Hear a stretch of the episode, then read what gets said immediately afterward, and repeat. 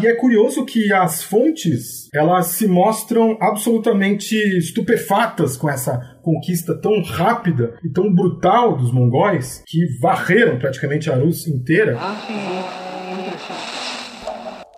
Você está ouvindo o História FM.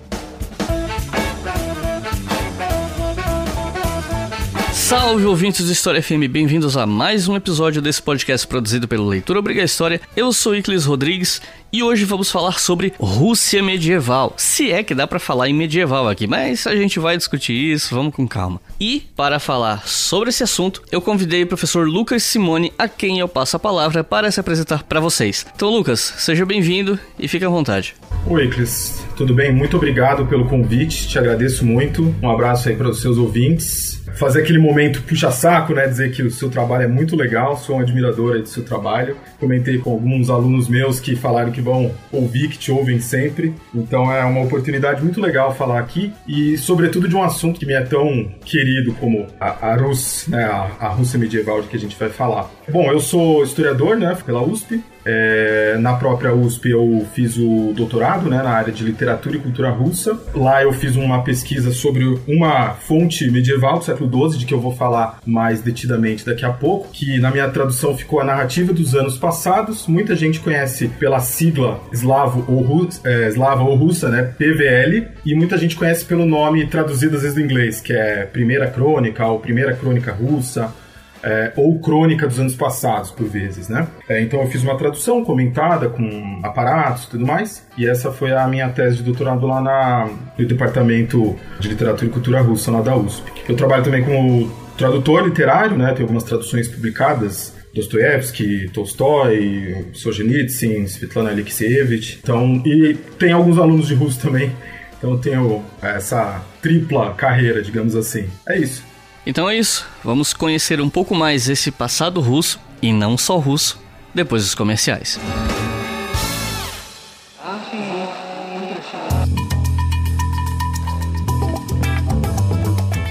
Sim, se você é ouvinte antigo do podcast, você já sabe que eu vou falar da nossa campanha no Apoia-se, né? Mas é importante falar todo episódio porque todo episódio a gente recebe novos apoiadores, às vezes a gente perde alguns, normal, mas é importante sempre falar para lembrar as pessoas ou para avisar quem tá chegando agora, porque é o Apoia-se que sustenta esse podcast. E não só esse, é com o Apoia-se que a gente paga as edições dos outros podcasts da casa. É graças a ele que eu pude criar um podcast novo, que é o Historicamente Correto, já tá no ar aí nas plataformas. É por causa do Apoia-se que eu tô trabalhando nos bastidores de um novo podcast, especialmente sobre a história da África. É graças ao Apoia-se que eu tenho podido contar com a ajuda de outros professores de história que estão me ajudando com roteiros, então quando eu estou muito atarefado e quero gravar sobre alguma coisa é um tema que eu não tenho muita familiaridade, eu terceirizo o roteiro, depois eu pego, reviso, adiciono perguntas, às vezes mexo, às vezes não. Então eu tenho contado com a colaboração de dois professores de história, né? O Vitor Alexandre e a Natália Potter, que estão me ajudando com roteiros. Na verdade, não saiu o episódio ainda com o roteiro da Natália, mas logo logo vai sair. E tudo isso graças ao Apoia-se. Esse dinheiro ele é investido, ele volta para as produções.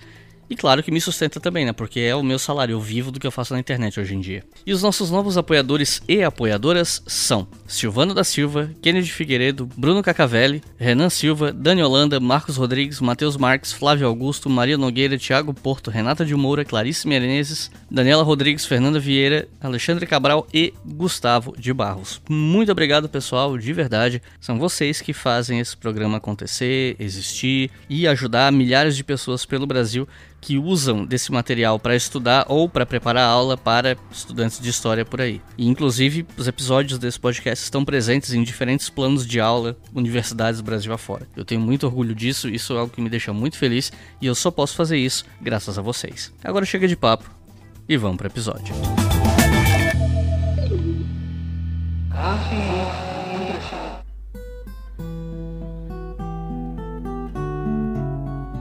A minha primeira pergunta, ela seria mais para ajudar o público a entender do que, que a gente está falando. Então eu queria te perguntar sobre o que, que era essa Rússia medieval, até porque quando a gente fala num passado mais distante de algum país, especialmente na Eurásia, o recorte geográfico quase sempre não bate com o de hoje, né? Então, quando a gente fala em Rússia medieval, a imagem que vem na cabeça é esse país gigantesco que a gente vê no mapa da Rússia, só que a Rússia não era isso, né? E aliás, talvez a gente não possa nem falar em uma Rússia, ao menos não nos moldes modernos, e talvez nem sequer medieval. Enfim, é um problema atrás do outro. Então, eu queria pedir para você explicar para o pessoal o que, que era essa Rússia medieval, entre aspas, em termos de geografia, língua, cultura e a própria classificação ou não de medieval, né? Claro, é, os ouvintes vão querer matar a gente, né? Que a gente prometeu Rússia medieval e logo no primeiro minuto a gente fala, não tem Rússia e não tem medieval né?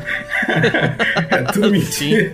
Não existe nada disso. Mas de fato, isso é um, isso é uma, um debate, né? No, nos estudos do, do medievo, nos estudos medievais, sobre o próprio conceito de Idade Média, né? Ao longo do século XX se discutiu muito isso. A gente tem que ter em mente que, em algum sentido, a Idade Média ela não existe, né? Ela é uma abstração, ela é, uma, ela é um conceito metodológico, pedagógico até, podemos dizer, né? Que foi construído historicamente, né? Então ele está sendo permanentemente ressignificado. É, no, no, na Idade Moderna ele já havia surgido como uma espécie de oposição ao, humanismo, né? Então, no século XIX e XX, ele ganha uma nova roupagem, inclusive acadêmica, e tem um papel muito forte no, nos nacionalismos, no romantismo e tudo mais. Mas é sempre bom que a gente lembrar que é isso, né? Que é uma periodização que faz muito sentido num determinado lugar do mundo, então tem aquelas características do medievo que a gente estuda na escola e tudo mais, mas que muitas vezes quando a gente sai dessa, talvez até da França especificamente, né? não só do que a gente chama de Europa Ocidental hoje, mas da França especificamente, as coisas já começam a não, não casar tão bem. Então tem certo eurocentrismo aí nesse conceito, e é um conceito que ele não vai se encaixar muito bem em outras regiões. Outras partes do mundo têm outras periodizações possíveis. E eu acho que no caso da Rússia, o leste da Europa, Ucrânia e Bielorrússia, a gente vai ver que essa periodização de fato é um pouquinho problemática. Então a gente vai estabelecer aqui uma espécie de um recorte, né? A gente vai começar ali do século 8, 9 e vai terminar, se a gente conseguir, né, no nosso tempo, ali no ano de 1447, quando o Ivan o Terrível, quarto, coroado como Tsar. É óbvio que outros recortes seriam possíveis, por exemplo, a gente poderia falar que a Rússia, o medievo na Rússia vai até o século XVIII, início do século XVIII, por exemplo, seria possível falar isso. Dependendo da visão, você pode dizer que vai terminar no século XX. Então existem de fato muitas periodizações possíveis. A que a gente vai usar é essa. Outra coisa é justamente o que você falou sobre Rússia, né? A gente vai falar de um espaço aqui que, se a gente olhar no mapa hoje, compreende basicamente o centro-norte da Ucrânia, boa parte da Belarus, uma parte da Rússia Europeia, uma parte dos Estados Bálticos, uma parte da Finlândia, uma parte da Moldávia, uma parte da Romênia, uma parte da Hungria e da Polônia. Então é, um, é, um, é uma área relativamente grande né, e que ocupa é, regiões que hoje fazem parte de diversos estados modernos. E é óbvio que os dois maiores postulantes a esse legado, a esse passado comum, são Rússia e Ucrânia. E aí a gente entra num terreno delicado aqui no, no momento atual atual, porque são os dois países que estão em guerra no momento. E a gente imagina que tenha tempo no final, no nosso encerramento ali, de falar um pouco precisamente dos usos né, desse passado da Rus, tanto por russos como por ucranianos. Então também tem que ter um pouquinho de cuidado com relação a isso. A gente vai falar então de um passado que a gente pode chamar de Rússia medieval, mas a gente poderia dizer que também é Ucrânia medieval, ou Belarus medieval, enfim. Aqui eu vou fazer um pequeno disclaimer sobre os nomes, tá?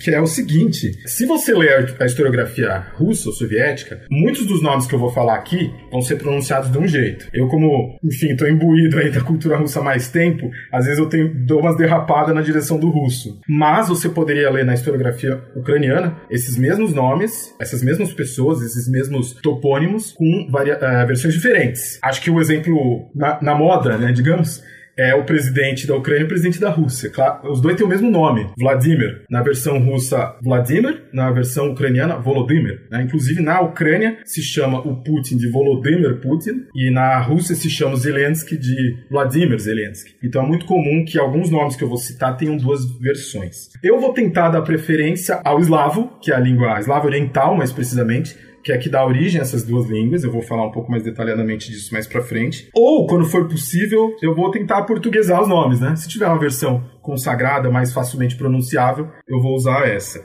Bom, e aí eu acho que a gente tem que fazer essa definição geográfica, como eu falei, um recorte geográfico, eu já falei mais ou menos o que, que é esse espaço de que a gente vai falar. Talvez as fronteiras contemporâneas não ajudem muito a visualizar. Se você tiver na mão aí um mapa com os rios daquela porção ali da Europa, talvez do que a gente chama hoje de Europa, talvez ajude um pouco melhor. Então tem o rio que os ucranianos chamam de Dnipro, né? Vai ser o nosso principal, a nossa principal referência, mas também o rio Volga, alguns outros rios como o Dvinal Ocidental, o próprio Donetsk, né, e o Don. A gente vai pensar em termos de rios nesse primeiro momento porque vocês vão ver, eles vão ser muito importantes nesse primeiro momento da história medieval desses países. Então, o que, que exatamente é essa Rus de que eu falei, né? O que, que exatamente é Rus? Poderia dar uma definição meio genérica e depois explicar mais ou menos como ela se conforma. Rus nada mais era do que uma confederação de povos eslavos e fino-úgricos, que era governada e tributada por uma elite, uma aristocracia guerreira. Essa aristocracia guerreira era de origem escandinava, nórdica, e precisamente deles é que vem o nome Rus. Então esse nome Rus refere-se a esses escandinavos que vieram possivelmente de onde hoje é a Suécia. Então esses Rus, eles têm alguma relação com os vikings, né? O movimento viking começa ali do século 8, mais ou menos, né? A gente tá careca de saber com toda a cultura popular que se fala que trata dos vikings, seriados de televisão e tudo mais. A gente sabe muito da história dessa expansão desses piratas, mercadores, bandoleiros, sei lá o que, escandinavos no Ocidente, né? Sobretudo ilhas britânicas, mas também é, Groenlândia, Islândia, a, o Reino dos Francos e tudo mais. Mas a gente não sabe que eles também foram para o outro lado, foram para o leste, foram na direção do Báltico do leste. E existem traços de população escandinava nessa região que hoje seria ali mais ou menos perto de São Petersburgo, ali perto do Lago Ilmen, naquela região. Até no século VI, entre o século VI e VII, eles já começam a adentrar dentro dessa região e ter contato com os eslavos e com os fino-úgricos. Talvez seja interessante aqui fazer um, uma explicação um pouco mais detalhada de quem são os eslavos e os fino-úgricos, né? Os fino-úgricos nada mais são do que um povo que se originou provavelmente ali no, na região dos Urais. É um outro tronco linguístico, ele não é do mesmo tronco linguístico que as nossas línguas indo-europeias, né? Eles são os ancestrais dos atuais estonianos, finlandeses, de diversas populações dentro da Rússia, por exemplo, os Chuvashis, por exemplo, e também dos húngaros. Os húngaros compartilham uma origem comum com essas populações fino-úgricas, né? Já os eslavos são indo-europeus, então eles são etnolinguisticamente mais próximos de nós, né, neolatinos, e eles surgiram provavelmente nessa região mesmo, que hoje é aquele meião Polônia, Belarus, norte da Ucrânia, mais ou menos naquela região. Quando houve aquela grande migração dos povos, os eslavos se, se espalharam por uma região muito grande, não só nessa região de florestas ali do que hoje é a Rússia europeia, mas também na direção do que hoje é o norte da Alemanha, formando os eslavos ocidentais, para o sul, na direção do Danúbio, atravessando o Danúbio em direção aos Balcãs, formando ali o grupo eslavo meridional, né? Esses são os ancestrais de búlgaros, de sérvios, croatas, eslovenos. E nessa região de floresta, que eu estou escrevendo agora, de rios e florestas, né? Onde fica a Belarus e a Rússia Europeia. E ali eles é, se tornaram o que eu vou chamar aqui de eslavos orientais. Então, a expressão deles é uma variante, um, uma subdivisão desse idioma proto-eslavo. Nessa época, eles já não se entendiam tão bem com os demais eslavos, embora a língua eslava ainda tivesse uma grande uniformidade nesse período. Né? Eles tivessem um nível grande de compreensibilidade mútua com os outros eslavos, com algumas nuances de pronúncia, algumas coisinhas diferentes. Então, o, voltando lá aos nossos amigos escandinavos, os escandinavos começaram a entrar nessas florestas, nesses pântanos, e era uma região que, a bem da verdade, era bem esparsamente povoada. Não era uma região densamente povoada. Havia uns pequenos entrepostos, né, em que os escandinavos se encontravam com esses eslavos e fino-úgricos e faziam troca de produtos, né? Tinha também um comércio de escravos, como a gente vai ver. Muitas vezes os russos não faziam comércio pacificamente, eles atacavam essas populações e faziam essas populações como escravos e levavam em direção ao sul. E o que, que tem exatamente no sul nesse período? Descendo esses rios, a gente vai ter basicamente o Império Bizantino, o Império Romano Medieval, o Império Romano Grego, Império Bizantino também é um termo historiográfico, é bom lembrar, né? E a gente vai ter, sobretudo no século, a partir da metade do século VIII, o califado dos Abássidas, né? Os Abássidas destronaram os Omíadas lá, Damasco, né? Transferiram a capital para Bagdá e começou uma produção grande de prata. Então, muitos dirhams de prata circularam por essa região nesse período. Ao norte do Cáucaso, tinha uma espécie de um grupo de uma tribo, grande tribo de expressão turcomana, que eram os Kazares, ou Cázaros, ou Hazares. Como outras populações de expressão turcomana ali da Ásia Central, geralmente eles tinham um contato muito grande com a Pérsia, com essas regiões também do Império Bizantino. E nesse período eles também ocupavam uma boa parte dessa steppe que hoje é o sul da Ucrânia. Então era uma federação relativamente poderosa nesse período aí do século VIII e provavelmente eles eram os intermediários entre esse comércio que acontecia lá entre os Rus, os eslavos e os fino-úgricos e esse comércio que se dava no sul. E esse influxo aí de moedas de prata, né, cada vez maior, foi atraindo o interesse desses Rus na direção do sul. É sempre bom lembrar que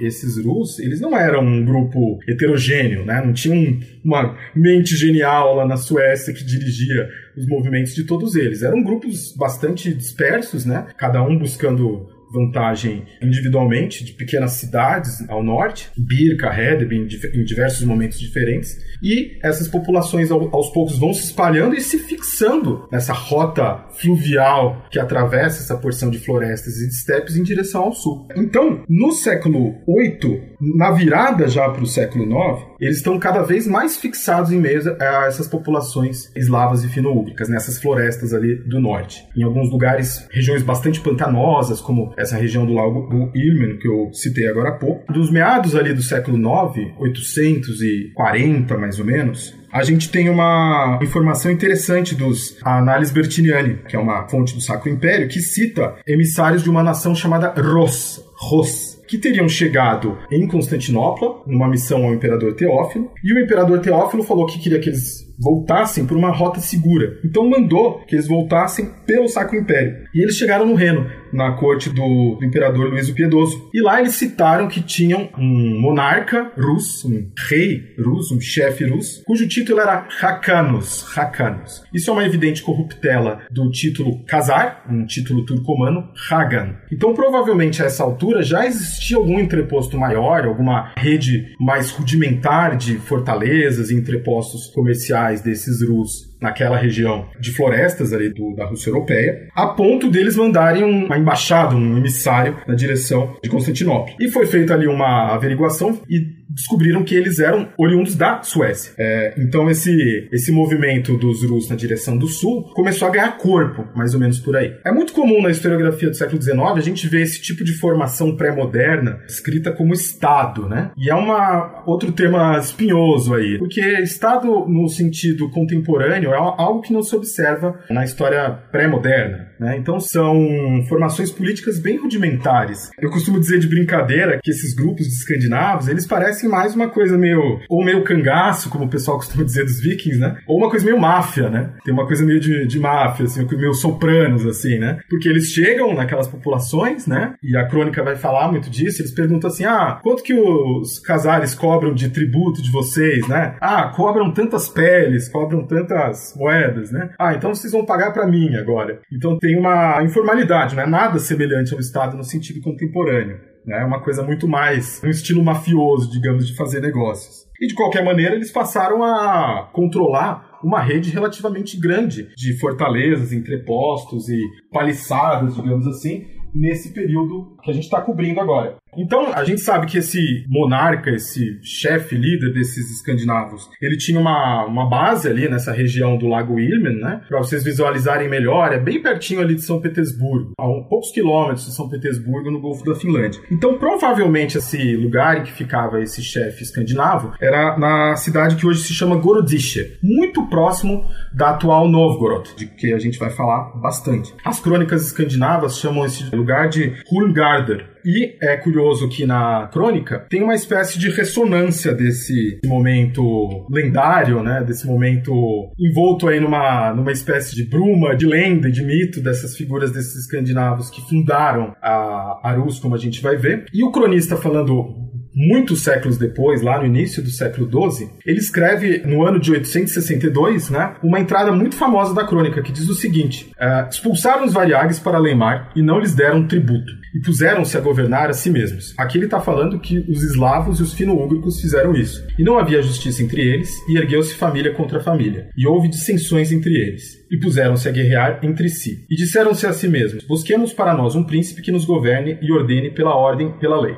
e foram além, ao além-mar ter com os variagues, com os Rus. Assim, pois, chamavam-se aqueles variagues, Rus, como outros chamam-se suecos e outros normandos, anglos e outros ainda jutos. E disseram os Tchudes, os eslavos, os Krivites e os Vês aos Rus, nossa terra é grande e farta, mas não há ordem nela. Vinde reinar e governar-nos. E aí vieram três irmãos, um dos quais é o lendário Uriurik. Essa entrada da crônica, obviamente, que ela não pode ser entendida em seu valor literal. Mas é muito comum esse tipo de lenda fundadora, né? Nessas dinastias do medievo. Então, sobretudo esse número três, três irmãos que chegam, a gente vai ver que isso se repete depois, inclusive, né? E Uriurik, então, é uma figura que dificilmente pode ser associada a qualquer figura histórica, propriamente. Né? Não existe nenhum vestígio de que ele tenha efetivamente existido, né? Embora haja certo, certa tentativa da historiografia tradicional, especialmente do século XIX, de associá-lo com o Rorik de Dorestad. É um nome de fato escandinavo, né? Rörik. Então, indubitavelmente, é um, é um nome escandinavo. A gente vai ver que os primeiros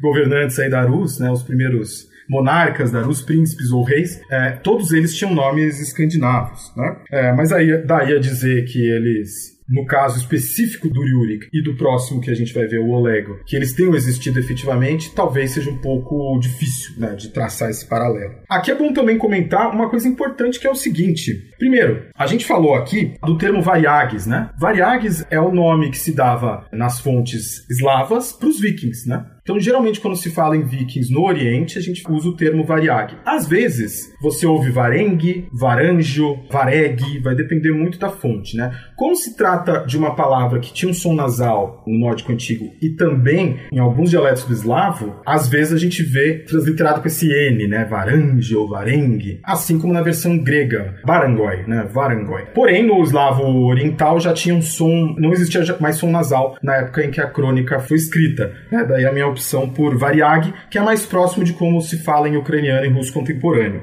Outra coisa que é bom a gente pontuar aqui, é o seguinte, né? Existe, talvez você já tenha ouvido falar da famosa controvérsia normanista versus antinormanistas, que é uma briga, uma treta acadêmica que surgiu basicamente no século XIX entre postulantes da ideia de que os fundadores da Rus eram efetivamente escandinavos, né? Então os normanistas, e de outro lado, uma corrente que passou a defender que na verdade os Rus nunca foram escandinavos, sempre foram eslavos. Então não teria existido esse elemento estrangeiro, colonizador na história da Rússia e que teria sido um fenômeno puramente local. Essa segunda escola ela é um, bastante desprestigiada na academia, no, nos estudos de eslavística como um todo, né? Embora ainda tenha bastante trânsito dentro da Ucrânia e da, e da Rússia contemporâneas. Mas foi uma briga acadêmica que durou pelo menos aí seus 100 anos do início do século XIX até pelo menos meados do século XX. Hoje em dia já não é um tópico de tanta controvérsia ou tanta briga como já foi no passado não muito distante. Bom, temos então a cidade de Novgorod, como eu citei, né? Aí talvez seja um nome que já ressoe um pouco mais aos ouvidos das pessoas, né? Muita gente acho que já ouviu falar. É uma cidade que existe até hoje, né? Fica próximo ali de São Petersburgo, como eu falei, na, no caminho para Moscou. É uma cidade relativamente grande até hoje e que tem um papel muito importante nesse primeiro momento da história da Rus. Curioso que o nome da cidade, Novgorod, significa literalmente cidade nova, né? Embora ela seja uma das mais antigas cidades da Rus, né? Isso pelo seguinte, a palavra gordo no proto-eslavo, no eslavo comum, significava paliçada, muro, né? Depois, por extensão, fortaleza e depois, por extensão, cidade. Claro, quando a gente fala cidade, nesse contexto aqui da Rus antiga, a gente está falando de uns assentamentos muito pequenos, fortificados. Não é nada opulento, gigantesco. Então, talvez o nome mais correto fosse Nova Fortaleza. Essa palavra gordo do proto-eslavo, no eslavo meridional, ela vai se transformar em grado, grado como em Belgrado, por exemplo, e no eslavo oriental virou Gorodo, Gorodo, de onde vem a palavra contemporânea russa Gorod. Então, Novo Gorodo seria a nova fortaleza. Nova fortaleza porque existia esse assentamento em Gorodisha, depois os eslavos se mudaram para um assentamento mais ao norte, ainda perto ali do lago Ilmen, no, no rio Volkhov, e ali criou-se uma nova fortaleza com eslavos, finno-úgricos e, e, os Rus, né, os escandinavos. Isso provavelmente no início ali do século IX, né? daí esse nome então de Nova Fortaleza ou Novas Cidades. Né? A essa altura então, provavelmente os Rus já eram esses, digamos, protetores, nesse estilo meio mafioso, de cobrar tributos, de uma extensa rede de fortalezas nessa região ali do, do Alto Volga, do Rio Oká, talvez já pegando ali o Alto Dnipro também, o Dnieper. Então já era uma área geográfica um pouco maior que eles estão ocupando, tributando e comerciando. Sempre fazendo esse comércio aí que, como a gente vai falar depois, é basicamente, como eu falei, de escravos, mas também de peles, cera, mel, alguns produtos que não são tão facilmente encontráveis lá no sul mais rico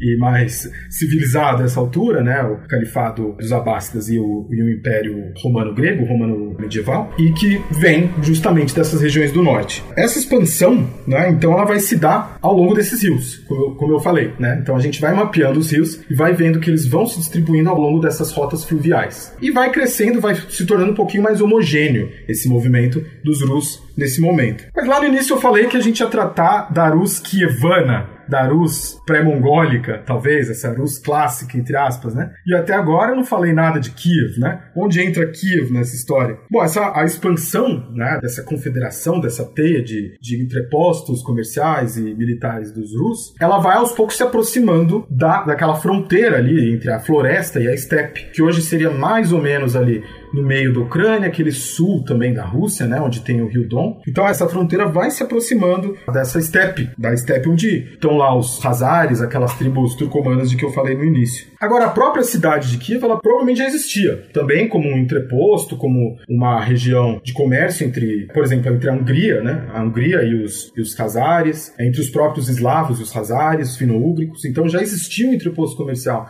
naquela região, com uma paliçada, com uma proteção. Né? Então também era um Gorodo. E supostamente em algum momento aí do século IX, não dá para saber exatamente o momento, os Rus também chegaram e conquistaram, entre aspas, Kiev para os seus domínios. Né? Então anexaram essa malha de fortalezas que eles dominavam até então. Kiev também tem uma origem lendária, com três irmãos, mais ou menos aquela mesma história. Uma lenda que também está contada na PVL, né, na narrativa dos anos passados. E um dos irmãos era o Ki, né? Daí vem então o nome Kiev. Né? A gente viu muito a grafia variando nos jornais da imprensa nos últimos dias, justamente pelo fato de que existe uma versão russa do nome e uma versão ucraniana. Segundo a PVL, a crônica, essa conquista de Kiev pelos escandinavos foi em 862. Dois membros do grupo do Olego, ou Aliek em russo, né, que era o sucessor do Ryurik, né, aquele primeiro escandinavo, teriam descido o rio Dnieper ou Dnipro e conquistado a cidade de Kiev em nome dos monarcas lá do norte, né, dos, dos, príncipes, dos chefes escandinavos do norte, que estavam lá perto de novo. Aí é uma coisa interessante, né, porque as fontes, existem muitas fontes estrangeiras nesse período, que falam dessa movimentação desses eslavos, desses rus, às vezes de maneira meio contraditória, às vezes de maneira complementar. Existem muitas fontes árabes, por exemplo, né, só para citar algumas, tem o Ibn Rusta, tem o Massoud, tem o Ibn Fadlan, que foi publicado recentemente no Brasil pela editora Carambaia, e existem algumas fontes gregas também. De acordo com uma fonte grega do patriarca Fóssil, esses Rus teriam atacado, junto com escandinavos, com fino-úgricos, com os eslavos, teriam atacado a cidade de Constantinopla em 860. Teriam feito o primeiro de uma série de ataques, como a gente vai ver a Constantinopla, em 860. A crônica atribui esse ataque justamente a esses dois, essas duas figuras, Ascol e Dir. São figuras também muito envoltas em mistério, provavelmente lendárias, não dá para dizer que elas são históricas. E existe um episódio na crônica também, segundo a qual Olek, que era uma espécie de braço direito do Yurik e era um regente da, dos domínios da Rússia depois da morte dele, em nome do filho dele, que era o Igor. Igor é um nome que a gente associa muito com Rússia, né? Mas que é um nome de origem escandinava também. E o Oleg teria descido lá de Novgorod e atacado Kiev para conquistar, reconquistar em nome dos príncipes lá do norte, dos reis escandinavos lá do norte de Novgorod. Então teria feito uma espécie de fusão é, entre essa cidade de Kiev, já sob domínio escandinavo, e Novgorod. Então cria-se aí uma espécie de um eixo, né? Um eixo norte-sul, Kiev-Novgorod. Esse eixo vai ter desdobramentos ao longo de toda a história da Rússia e até depois, como a gente vai ver. E aí, a partir de então, o assento, né? O, o assede, digamos, desse reino dos Rus, né? Da, o, o reino da Rússia vai ter como capital Kiev. Kiev tem uma vantagem em relação a Novgorod, estratégica, né? Como eu falei, ela está na fronteira ali da estepe com a floresta, ela está nessa encruzilhada de linhas comerciais, de rotas comerciais, ela tem uma proteção natural, que são as corredeiras do Dnieper, que fica um pouco ao sul, né? Então tem uma certa proteção natural contra, contra os nômades. Então ela te, apresentava nessa altura do campeonato, né? Ela apresentava algumas vantagens estratégicas em relação a Novgorod. E por isso que tem essa transferência da capital, entre aspas, para Kiev. This government, as promised, has maintained the closest surveillance of the Soviet military buildup on the island of Cuba. E aproveitando que você está falando de rotas comerciais e tal, eu queria te perguntar sobre, além né, de Novgorod e Kiev, quais eram os principais centros comerciais, como é que. ou então administrativos dessa Rússia, enfim. Legal. É, como a gente já fez essa, essa espécie de pré-história aí da Rus, né? A gente pode dizer, então, falar um pouquinho da economia, né? Desses outros centros que se desenvolveram aos poucos. A gente vai ter, por exemplo, a cidade de Chernigov, né? Que é uma cidade importante próximo de Kiev. A gente vai ter no Médio Volga algumas cidades, por exemplo, eh, Rostov, né? Que é uma cidade que fica no Lago Nero, né? Que foi um dos primeiros assentamentos escandinavos nessa região. A gente vai ter a cidade de Pskov, Smolensk, mais perto de onde. Smolensk é na atual Rússia, né? E Pskov é também próximo ali do que seria Belarus atualmente. Você tem a cidade de Turov. Então é uma, é uma teia de, de fortalezas e entrepostos que vão ganhando aos poucos uma cara de cidade mesmo. Como eu falei, a, a, economia ela tem uma dualidade aí, e aí talvez a gente se baseando um pouco na historiografia tradicional russa do século XIX, né, a gente vai ver que existe uma um enfoque dos supostamente os eslavos estão concentrados em agricultura, os, os fino-úgricos são mais coletores, né? Então, essa produção de mel, de cera e de peles. E a gente vai ver que aos poucos também essa economia ela também baseada em escravos, né? Que aliás é uma coisa que a gente duas coisas que a gente não associa com a Idade Média, né? Escravos e comércio, né? São duas coisas muito presentes na economia da Rus. E aliás, isso nos leva àquela questão do feudalismo, né? Muita gente se pergunta se teria existido feudalismo na Rússia, se uma, se é uma característica que a gente poderia enxergar. Não sei se a gente já fala disso agora, mas tradicionalmente a historiografia soviética tentou muito encontrar aquela visão sistemática da história dentro da história da Rússia. Né? Então a gente teria uma pré-história clássica, digamos assim, na Ruskievana, depois um momento de desagregação com uma formação de um sistema proto-feudal e aí mais para frente o, a chegada de algo semelhante ao capitalismo já quase no século XIX mas boa parte da historiografia russa contemporânea, da historiografia ucraniana, da historiografia em, língua, em outras línguas sobre, sobre a Rússia, não enxerga em nenhum momento nenhum traço de, de feudalismo nessas relações que existiam comerciais, econômicas em todo esse período. A gente vai ter, primeiro, diversos tipos de escravidão, para começo de conversa. Aqueles chamados laços feudo-vassálicos não estão presentes também na, na história da Rus. Então não dá para dizer que existe feudalismo nesse sentido formal, institucional também. E a instituição da servidão é muito posterior. Bem para frente, a partir do século XVI, é, conforme uma diminuição das rotas comerciais da Moscóvia, lá bem mais para frente, vai ter um, um, aumento do valor da terra. Né? Então a terra vai ter mais valor e aí vão, os camponeses vão começar a ser adscritos. Então tem uma sobreposição da escravidão com a servidão. Isso é muito mais para frente. Então, no período aqui de que a gente está falando, existem alguns tipos de escravidão e alguns tipos de servidão concomitantemente, mas não no sentido da Europa Ocidental. Bom, com relação a administrativo, né, a parte administrativa que você citou, a gente vai chegar daqui a pouco na história política, digamos, da Arus, no auge aqui do século, que seria mais ou menos do século XI, né? Mas o fato é que, como eu falei, é uma estrutura bastante rudimentar, né, no primeiro momento, não é uma estrutura que a gente poderia chamar de Estado. Aos poucos, ao longo do 10, começam a surgir tentativas de tributo mais formais, tributação de uma ponto de vista mais formal, e isso vai se consolidar mais no século XI mesmo, quando começa a cunhagem de moedas, começa surge a famosa Ruskaya Pravda, né, na versão russa, né, na versão eslava seria Russiskaya Pravda, que é aquele conjunto de leis, né, uma espécie de constituição entre aspas, Avan Lettre, né, falando usando um termo anacrônico, mas é uma espécie de código civil/penal da antiga Rus que contém uma série de leis dispondo basicamente de delitos e de alguns outros dos acordos comerciais, cuja primeira versão é da metade do século XI, é mais ou menos 1050. Então a gente tem ali punições geralmente em dinheiro, né? Então, embora houvesse certas ressonâncias do direito germânico, né, como por exemplo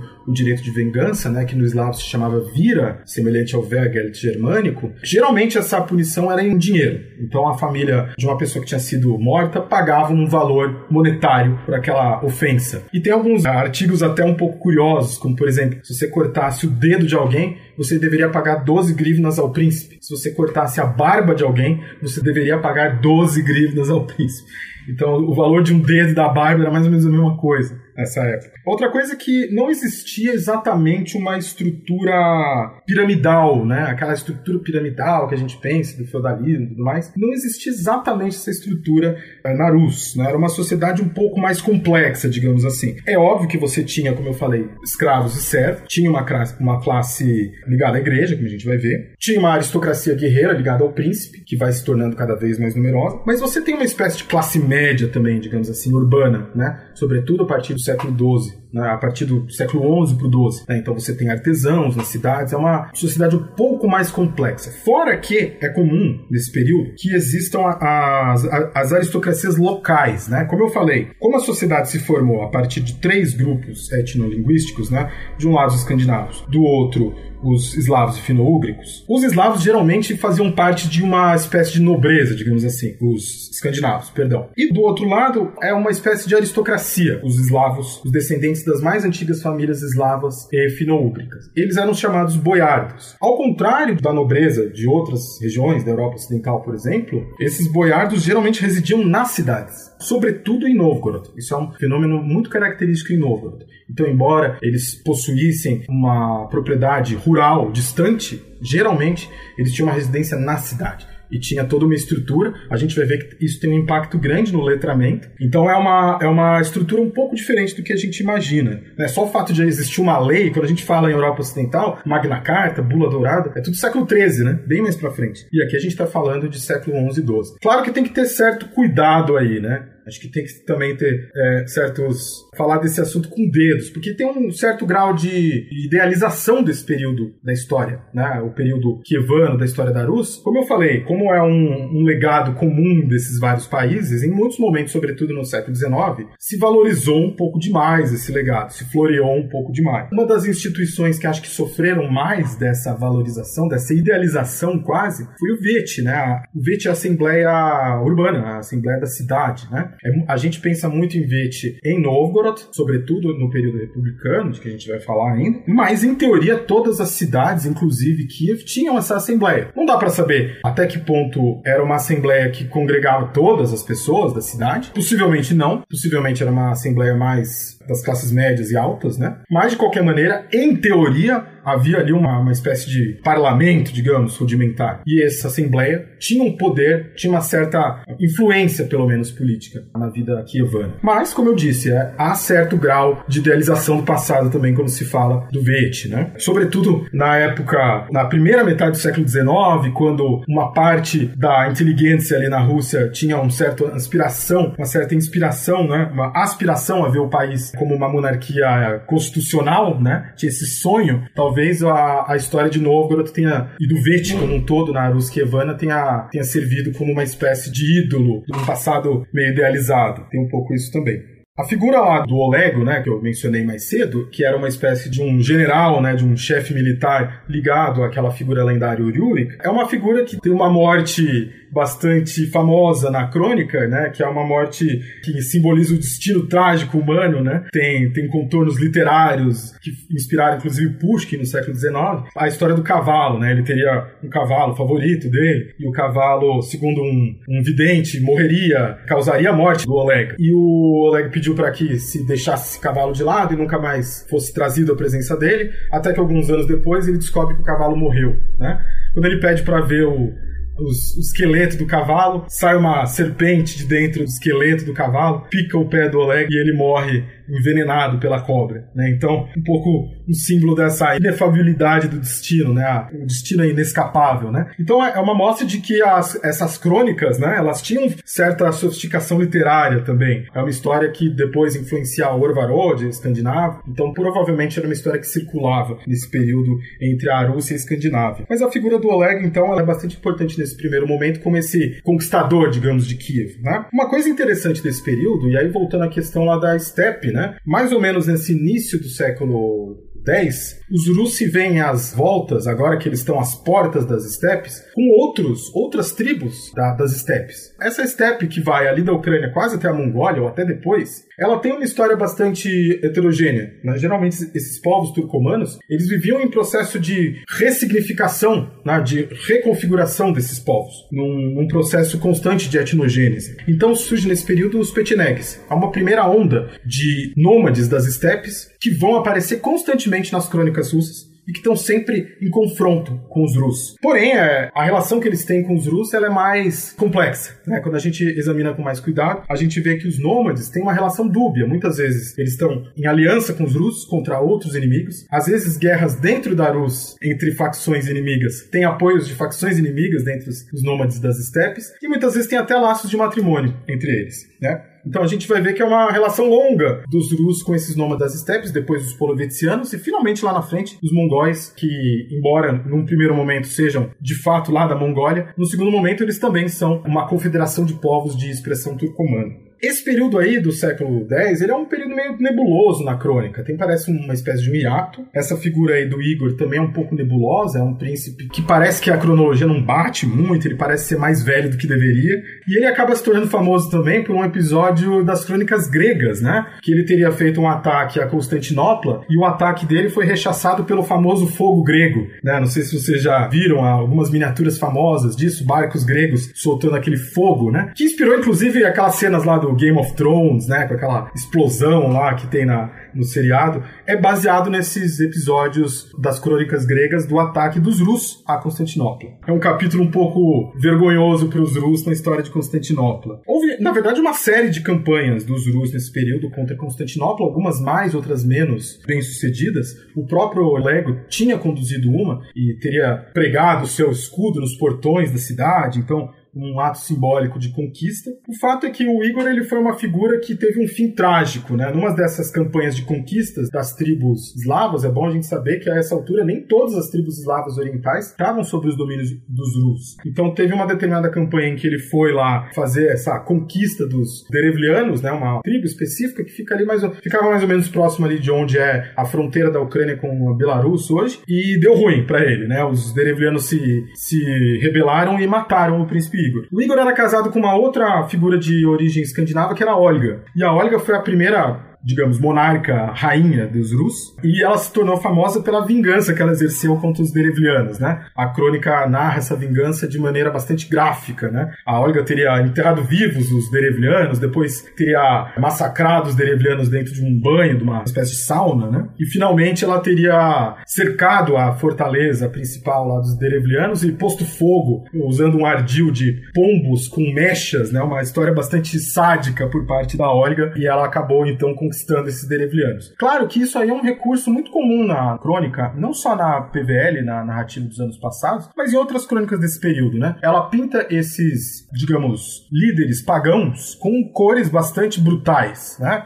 De maneira que quando eles se cristianizem, quando eles se convertam ao cristianismo, eles têm uma, uma aparência mais bondosa, mais pacífica, digamos assim. E é um pouco isso que acontece com a Olga, né? A Olga tem um episódio em que ela vai a Constantinopla, supostamente conhece o imperador Constantino, Porfirogêneta, e lá ela teria se batizado, assumido o nome de Helena, né? o nome grego de Helena no batismo. Teria sido então a primeira escandinava dentro dessa dinastia, entre aspas, que teria se tornado cristã. É, é óbvio que existiam já escandinavos cristianizados nesse período, né? Existe um debate sério a respeito disso, até que ponto parte desses escandinavos já não eram cristianizados, Alguns dos acordos entre os Rus e Constantinopla falam já em escandinavos cristãos para esse período. O fato é que a Olga foi a primeira a se cristianizar. O filho dela é o Sviatoslav, que é uma figura também bastante interessante. O Sviatoslav, ele foi o primeiro escandinavo com nome eslavo. Então, a gente vê que já tem uma espécie de assimilação cultural também dessa dinastia, né, dessa aristocracia guerreira escandinava. Por mais continuasse o influxo de escandinavos, variagues, a gente vai ver que frequentemente eram contratados como mercenários e chegavam da Escandinávia na Rússia nesse período, existia já também uma assimilação. Né? O Sviatoslav, inclusive, ele é muito tratado, depois a gente vai falar do uso do passado russo, né, pela Rússia, pela Ucrânia, que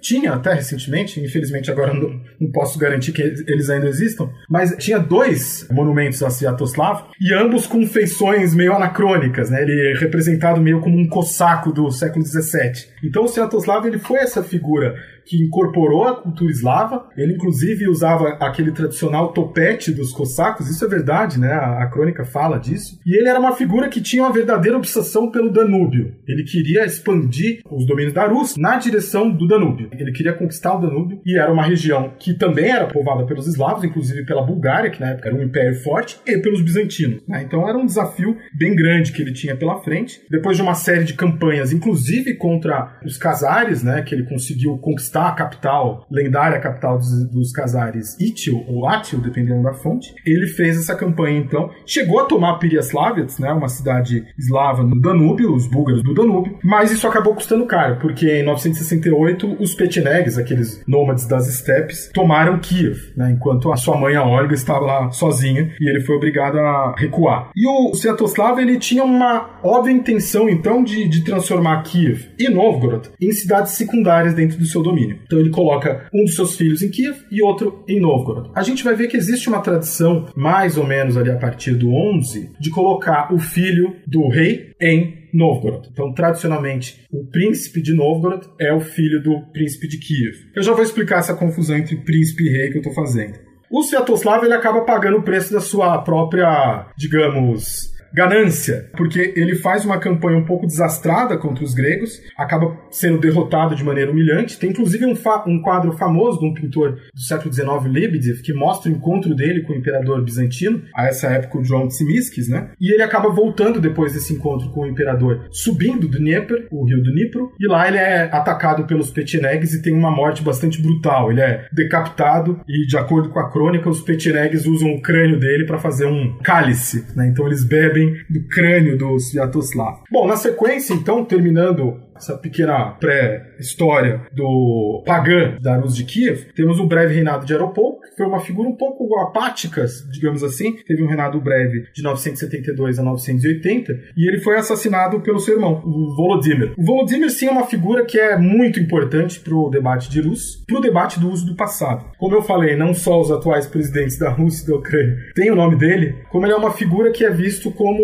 uma espécie de fundador, de fato, da Rus, do ponto de vista espiritual, né? Como a gente vai ver, ele foi o príncipe ou rei que assumiu a cristandade, ele se converteu e converteu a Rus ao cristianismo. Então ele tem essa figura também de fundador da Rus, não só como esse legado político, né, importante, mas também como um legado religioso, que vai ser muito importante também. Então o Volodymyr, ele é importante dizer o seguinte, às vezes você vai encontrar esse nome como Vladimir. Vladimir era o nome que se via nas moedas cunhadas pelos príncipes de Kiev, e é a versão mais comumente usada na Rússia. Volodymyr é como ele aparece nas crônicas. Geralmente, fontes escritas, ele aparece com o nome Volodymyr. Vladimir é mais calcado no eslavo meridional, eslavo meridional, ele exerceu grande influência no eslavo eclesiástico, que é o eslavo que vai ser usado pela igreja. E Volodymyr é uma versão mais, digamos, popular dos eslavos orientais, então, que é uma língua mais vocálica, mais aberta, então, Volodymyr, né? Mas trata-se do mesmo nome. Assim como em outras circunstâncias, a, a crônica trata dele como uma figura lasciva, com várias concubinas, um cara brutal que teria causado guerras com todos os seus vizinhos, até o momento da conversão, né? Então tem de certa forma, ele é uma espécie de personagem principal dessa crônica que narra os primeiros anos da Arus. Ele é uma espécie de personificação da Arus, de certa forma. Então a crônica tem uma, um lado A, que é o lado pagão, que é antes da conversão do Volodymyr, e o lado B, o lado cristão, que é depois da conversão. Até alguns temas mudam, né? Por exemplo, antes da conversão, fala-se muito do, dos nomes dos povos, é uma coisa mais etnográfica, digamos. Depois da conversão, fala-se muito dos nomes das cidades ligadas a cada um dos príncipes de cada cidade. Então é uma transformação da própria Rus, uma transfiguração da própria Rus, essa conversão. O episódio da conversão é um, como sempre, um, um acordo, um arranjo político, né? Então Volodymyr ataca a uma cidade grega, provavelmente na Crimeia. A crônica chama de Korsun, talvez Kherson, na atual Kherson na Ucrânia. Talvez outra cidade mais ao sul na própria Crimeia. O fato é que ele ataca e conquista essa cidade grega. E, como uma forma de resgate, ele pede a mão do imperador bizantino que a essa altura é ninguém menos que o Basílio Bulgarócton, um dos mais poderosos imperadores do Império Bizantino de todos os tempos. E o imperador diz a ele que talvez, desde que eles se converta. E aí, para variar, tem essa, essa, manobra política na conversão da Rus, né, que faz de certa forma com que haja um alinhamento entre o príncipe, o rei da Rus e Constantinopla né? No momento em que cada vez mais tem um crescendo, um recrudescimento da rivalidade entre o imperador de Constantinopla e o, imperador do Sacro Império. O que é interessante nesse período também é que a partir do momento em que o Volodymyr se cristianiza, ele muda a paisagem da cidade de Kiev. Existia lá uma colina de ídolos, existia um culto meio sincrético pagão de vários tipos de paganismos diferentes. Ele destrói tudo isso e começa a construir as cidades. E aí os últimos anos da vida dele na crônica são escritos de maneira bastante piedosa, né? Como se ele tivesse se transformado num promotor da cristandade, do, do, da cultura escrita, inclusive, como a gente vai ver, e da construção de igrejas. A primeira igreja que é construída em 1996 é a de Siatina, é uma igreja que não existe mais, mas tem as fundações dela até hoje lá em Kiev, do lado do que era o Museu Nacional, e é uma igreja que tem um grande valor simbólico também, porque ela foi totalmente destruída na invasão dos mongóis, como a gente vai ver mais pra frente. Bom, em 1015, o Volodymyr morre, né? então mais ou menos mil anos atrás. E aí, o filho dele, o Yaroslav, era um príncipe lá de Novgorod, como eu tinha falado. Geralmente tem uma relação próxima entre Novgorod e Kiev, nesse sentido de que Novgorod é o lugar em que fica o filho do príncipe de Kiev. Só que Yaroslav ele tenta romper esse nexo, não mandando tributo para Kiev. Ele tenta fazer uma espécie de levante contra Kiev. Como eu falei, a relação entre Kiev e Novgorod ela é sempre um pouco conturbada. Ela sempre foi conturbada ao longo de toda essa história. Ela vai ser conturbada também entre Novgorod e os outros principados no futuro, a gente vai ver. Mas existia uma espécie de princípio de sucessão. Até então, é um princípio de sucessão vertical, talvez. E a gente vai ver que isso é um tema da história da Até lá na época do Ivan o Terrível, bem lá na frente. Porque essa, esse princípio de sucessão, ele nunca foi muito claro. Como eu falei, não era um reino no sentido dos mais bem acabados, né? Era uma federação bastante heterogênea e que aos poucos foi se sedimentando, sobretudo depois da cristianização. Então, a questão da sucessão ela era bastante complicada até então. E vai ter uma série de conflitos ao longo do século XI e muitos ao longo do século XII e depois, então, basicamente só conflitos de sucessão até a unificação lá na frente por Moscou. Seria interessante também falar desse título aí, né? O título de príncipe que eu citei algumas vezes é o título que em russo é a palavra knyaz, em eslavo kunyaze. É uma palavra eslava que tem uma ressonância do Kuningas proto-germânico, então tem uma relação com o king do inglês, né, o König do alemão. Então, geralmente é possível traduzir como rei, em teoria. Inclusive, o meu colega Leandro César, inspirado na obra do professor Christian Raffensperger, defende que se usa a palavra rei. É um reino eslavo, inclusive a partir de agora é um reino cristão, embora a palavra ela seja um pouco polissêmica, ela tem alguns outros sentidos possíveis. No contexto polonês, por exemplo, é costume traduzir como duque, né? então ducado da Polônia. Em outros contextos, a gente vê traduzido por príncipe, tradicionalmente a gente vê traduzido como príncipe. Mas a gente pode alternar aqui entre esses dois termos. O Yaroslav, então, é uma figura que vai dominar esse meio do século, do século XI. É uma figura muito importante para o século XI. Como eu falei, tem uma briga depois da morte do Volodymyr né, entre os filhos. Ele teve uma penca de filhos, né? Então os filhos dele entraram em guerra depois da morte dele, principalmente o Sviatopolk, que é uma figura bastante, digamos, vista com maus olhos pela crônica. É chamado inclusive de O Amaldiçoado. E ele teria matado dois de seus irmãos, Boris e Glebo. Esses dois seriam os primeiros santos da Igreja Ortodoxa Russa, inclusive, mais para frente. E ele matou também um outro irmão, Sviatoslav, que não é aquele outro. Sobraram alguns irmãos que continuaram em guerra com ele, inclusive Yaroslav e o Mstislav, e o Sviatopolk acabou se aliando com a Polônia. Porém, essa aliança acabou não dando certo e o Yaroslav conseguiu vencê-lo e se tornar o único príncipe ou rei de Kiev. Ele dividiu Arus com seu irmão Mstislav, que ficou, ficou com esse principado de Chernigov, que eu já citei, que era um outro principado bastante importante, e houve uma espécie então de um Dumvirato até mais ou menos 1036. A partir de 1036 até 1054, o Yaroslav vai ser o, o principal, então, vai ser o único rei da Rus. E aí a crônica o trata como um promotor da cultura cristã, ele teria trazido o que a crônica chama de livros ou letras, não dá para entender exatamente a que se refere, mas ele teria construído diversas construções de Kiev, principalmente igrejas, a famosa Santa Sofia lá de Kiev foi construída nesse período. Ele construiu também os famosos portões dourados lá de Kiev, que são tão celebrados, né, que foram reconstruídos de maneira um pouco fantasiosa 40 e poucos anos atrás, né? Então uma figura meio que simboliza esse auge da cultura kievana no século XI. E a morte dele se dá no momento, bom, primeiro emblemático 1054, esse ano que marca suposto cisma, né, um chamado cisma do Oriente, e é um momento em que a igreja rus começa a dar os seus primeiros passos sozinho. Tem o primeiro metropolita do país, da região, da Rus, que é o Hilarion, e a igreja começa a ter alguma autonomia no momento de, digamos, ruptura com os gregos. E essa segunda metade do século XI, perdão, é um momento de bastante confusão entre os três irmãos que foram filhos do Sviatoslav, Iziaslav, o Sviatoslav e o Vsevolod. Eles tiveram uma série de brigas e confusões nesse período. É formada uma espécie de um triunvirato e esse triunvirato em algum momento vai implodir e eles vão entrar em conflito. Há uma série de problemas até 1013 mais ou menos, quando surge a figura do Volodymyr Monomar, que é uma espécie de pacificador nessa história é, das sucessões, depois de uma série de lutas fratricidas, como dizem as crônicas intestinas. Teve até uma, uma conferência entre esses diversos ramais dos príncipes, né, em 1097. E uma coisa interessante dizer é que, como eu falei, como tem essa estrutura meio mafiosa, né, e um princípio de sucessão lateral, tem cada vez mais gente essa família, né? É uma família cada vez mais numerosa. E é por isso que cada vez tem mais gente pleiteando esse título de rei ou príncipe de Kiev. Não à toa, lá para frente no século XIX, esse título de knyaz, príncipe, ele já vai ter perdido totalmente o seu valor, né? Para quem tiver lido, por exemplo, o Idiota, tem lá o príncipe Myshkin. É esse mesmo título, né? A essa altura é um título que não valia nada, porque a, essa família cresceu tanto, né, que tinha literalmente milhares de príncipes em algum em determinado momento. O fato é que esse príncipe, o Volodymyr Monomar, ele foi o último grande, digamos, monarca da Rus relativamente unificada. Ele foi um, um, uma figura também que simboliza esse auge cultural. Ele foi o patrocinador de uma série de monastérios, de uma série de empreitadas, inclusive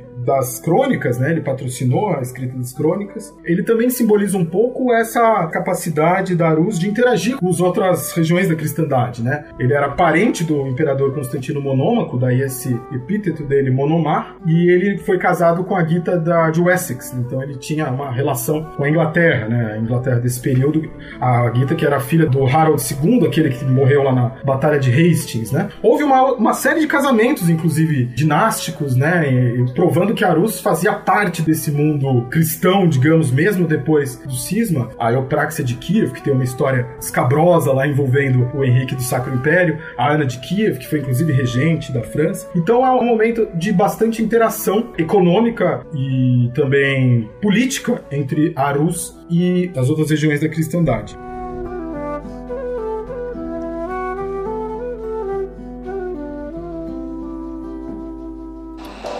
Você está ouvindo o História FM.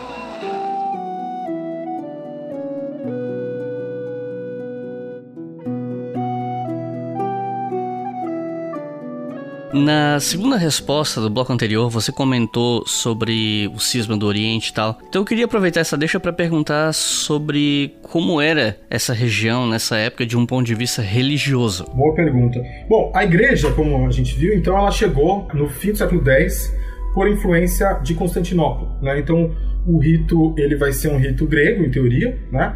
Embora existisse um rito eslavo, e as crônicas dão uma ênfase grande a isso, né? Contando a história da criação do alfabeto cirílico, na missão do São Cirilo e São Metódio. Né? Então é um rito que é trazido em eslavo, provavelmente da Bulgária, então tem um rito próprio, né, numa língua local, mas existem vários indícios de que a religião cristã provavelmente chegou na Rus antes disso. Existe uma discussão sobre a possibilidade de ter existido um movimento nestoriano, de cristãos nestorianos na Rus antes da conversão. A gente sabe que existe uma influência das seitas gnósticas também na Rus. Em 2000 foi encontrado um, um documento bem interessante que é o chamado Saltério de Novgorod, ou Codex de Novgorod, que pertenceu provavelmente a um padre de uma seita ligada talvez aos Bogomil da Bulgária, que era uma seita gnóstica que recusava o poder da igreja, que tinha umas posições bastante heterodoxas. Então é bem antiga na Rus a história das seitas também. Então, além do cristianismo oficial e do paganismo, que dá mostras de continuar existindo ao longo de boa parte da história da Rus no medievo, a gente tem também a história das seitas. Né? Então, as seitas vão existir durante muito tempo dentro da Rus. Mais para frente, no período, por exemplo, do século XVI, vai surgir a seita dos judaizantes, que para alguns é uma espécie de antecipação da reforma protestante, foi duramente combatida pelos príncipes de Moscou, sobretudo o Ivan III, né? ainda antes dos tsares. Né? Bom, na, na época da Rússia propriamente dita, do Império Russo, do reino da Moscova e do Império Russo, aí é uma profusão de seitas que a gente não pode nem entrar nesse assunto, que senão a gente vai longe. Mas em termos estruturais, provavelmente no primeiro século da Rus, era uma estrutura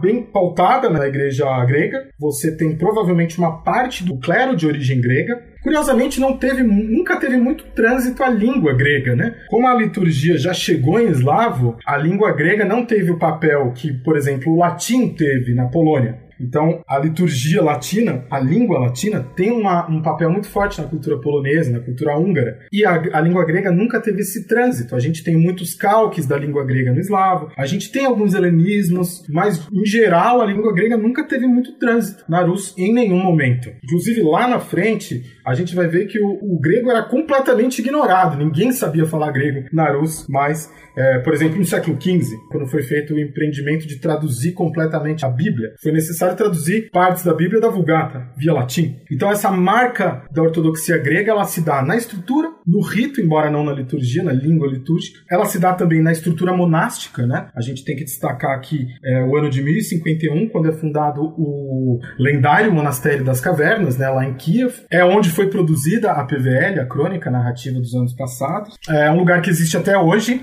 Infelizmente não é o momento para ir lá visitar, mas é um lugar muito interessante e que faz parte daquela parte protegida pela Unesco lá em Kiev, né? Espero que sobreviva à guerra. Mas a, o monasticismo na Rus kievana tem muita influência do monasticismo de Constantinopla, bizantino. Então é muito parecido. Não tem ordens como tem no Ocidente, mas as regras são parecidas. E algumas premissas, sobretudo é, do ponto de vista até doutrinário, remetem ao, ao monasticismo bizantino que mais que se pode dizer? Bom, a, a igreja ela também teve uma, um papel cultural muito forte, né? A gente não pode deixar de falar isso porque é aquilo, né? A gente está falando de um período em que as. Tem muito pouca informação, né? Sejamos honestos, né? Existem informações da arqueologia, existem informações de fontes não, não russas, não eslavas, e existem as crônicas, né? As crônicas foram escritas em âmbito monástico, né? foram escritas dentro da igreja. Então a, a, igreja teve esse papel de difusão também do letramento. É sempre bom lembrar que aqui temos que fazer uma parte, né? Que é o seguinte: imaginava-se até o século XX que, de maneira semelhante, talvez, a igreja ocidental tivesse um monopólio do letramento na Rus pela igreja. Outra coisa que se imaginava é que a fala eslava oriental era popular e muito diferente do eslavo eclesiástico. Esse eslavo vindo lá da Bulgária, que era usado pela igreja, que era escrito nas crônicas e tudo mais. Porém, na metade do século XX, em escavações feitas lá na região de Novgorod mesmo, começaram a aparecer as famosas cartas de Bétula, que são objetos absolutamente apaixonantes, né? São bilhetinhos. É o WhatsApp do medievo, digamos, novgorodiano. E eram bilhetes da vida cotidiana, de tudo que você pode imaginar. Tem muita cobrança de dívida, né? Obviamente. O SPC Serasa da Novgorod medieval. Mas tem pedidos de casamento, tem bilhetes de amor, tem fórmula, é, fórmulas. Tem um encantamento em Carélio, que é inclusive o primeiro registro escrito da língua Carélio. Você tem textos em alemão, latim, grego. Você tem um famoso caderno do menino Onfim. Aí já é um pouco mais para frente, é século XIII, mas é um caderno muito engraçado em que o menino fazia desenhos e anotações a respeito do seu dia a dia. Então nota-se por esses objetos que a, o letramento era bem mais difundido do que se imaginava. Era um, letramento que pegava as classes mais baixas, né? Como eu falei, Novgorod tinha essa característica de ter um boiardo, né? Um aristocrata que tinha uma grande propriedade. Novgorod era um principado gigantesco, né? Então as propriedades muitas vezes eram muito distantes. E aí ficava lá um capataz na fazenda lá e ele se comunicava com essas cartinhas de Bétula. Essas cartinhas eram enroladas, era feito um, uma espécie de um bilhetinho mesmo. Então a gente sabe hoje, um, que o letramento era muito uh, difundido na Rússia antiga e que a língua era muito parecida, né? A língua escrita e dificilmente a gente pode presumir que essa língua dos bilhetes não era muito próxima da língua falada, é muito próxima da língua também das crônicas. Então a igreja teve esse papel cultural forte de difusão da cultura escrita, mas existia uma cultura escrita também, digamos, laica, né, não ligada à igreja. Existem também sermões, né, uma série de outras produções feitas em âmbito religioso, e tem inclusive o famoso canto do exército de Igor, né, ou, às vezes chamado de balada do príncipe Igor, que aí também é uma, uma obra laica, não ligada à igreja, conta da expedição do príncipe Igor. Não é aquele outro que a gente viu, que foi assassinado pelos Derevlianos, mas é um outro príncipe de Novgorod-Seversk, do século XII mais para frente e que em luta contra os poloveticianos morreu em combate aí foi feita uma canção. E aí tem uns elementos clássicos lá no meio uma certa tentativa de emular os clássicos falando de deuses pagãos uma coisa inclusive curiosa para a época. Mas a, o papel da igreja também passou por essa então difusão da cultura escrita. Solo me cabe decirle a los trabajadores, yo no voy a renunciar. E como é que funcionava a economia? Eu tô perguntando isso porque quando a gente fala nessa época, existe uma percepção geral de que a economia da época era o feudalismo. Porque existe essa coisa de entender todo tipo de servidão como feudalismo só por causa da época, sendo que o feudalismo era uma coisa específica, né? Então, justamente por isso, por conta dessa confusão que se faz com esses conceitos, é que eu te pergunto como é que era a economia da região nessa época. Pois é, bem observado. A, a, nossa tendência é querer transpor mecanicamente né, a história da Europa Ocidental. E às vezes é uma história muito de um lugar muito específico da Europa Ocidental, num período muito específico, e a gente tende a se ver tentado a, extrapolar aquilo para fora. Né? Então, sempre que tem algo semelhante ao feudalismo, a gente já taca lá o, o rótulo de feudalismo e vamos embora. Né? Então, como eu disse, primeiro que, em geral, quando se fala em feudalismo, a gente entende que tem esses laços laços feudo-vassálicos, né? Que tem essa, a terra como bem mais importante, né? Então, uma economia baseada na terra. E o comércio é uma coisa, se não inexistente, muito secundária, certo? E no caso da Arus, fica bastante claro que, sobretudo dessa Arus clássica, aí, digamos assim, eu estou usando clássica não como contexto, tá? Estou usando de maneira informal. Não se aplica de forma alguma, né? Porque, primeiro, a gente tem um comércio muito intenso ao longo de todo esse período. Quando eu falei lá atrás dos escandinavos que saíram, então a razão de ser da Arus era o comércio. O nosso patrono aqui do, dos estudos de Arus no Brasil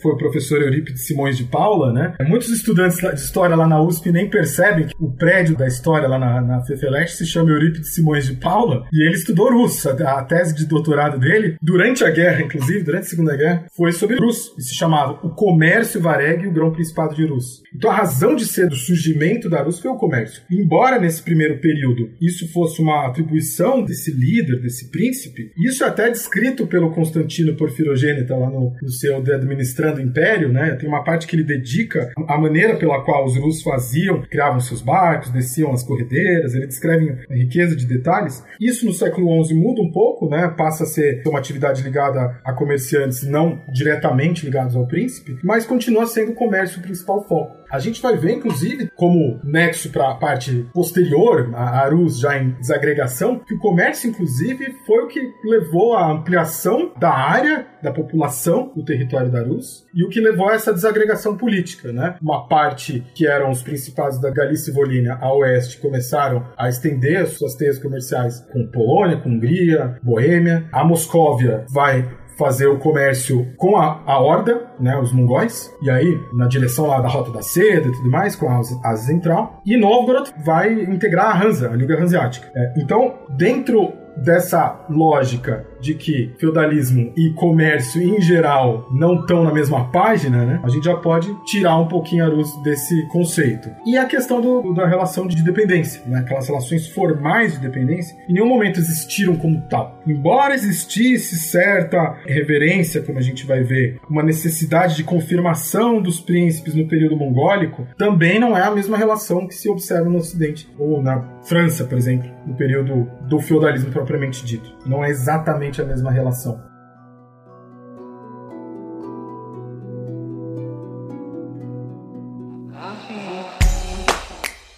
Se você quiser colaborar com o História FM, você pode fazer isso via Pix usando a chave leituraobrigahistoria@gmail.com. E assim você colabora para manter esse projeto educacional gratuito no ar.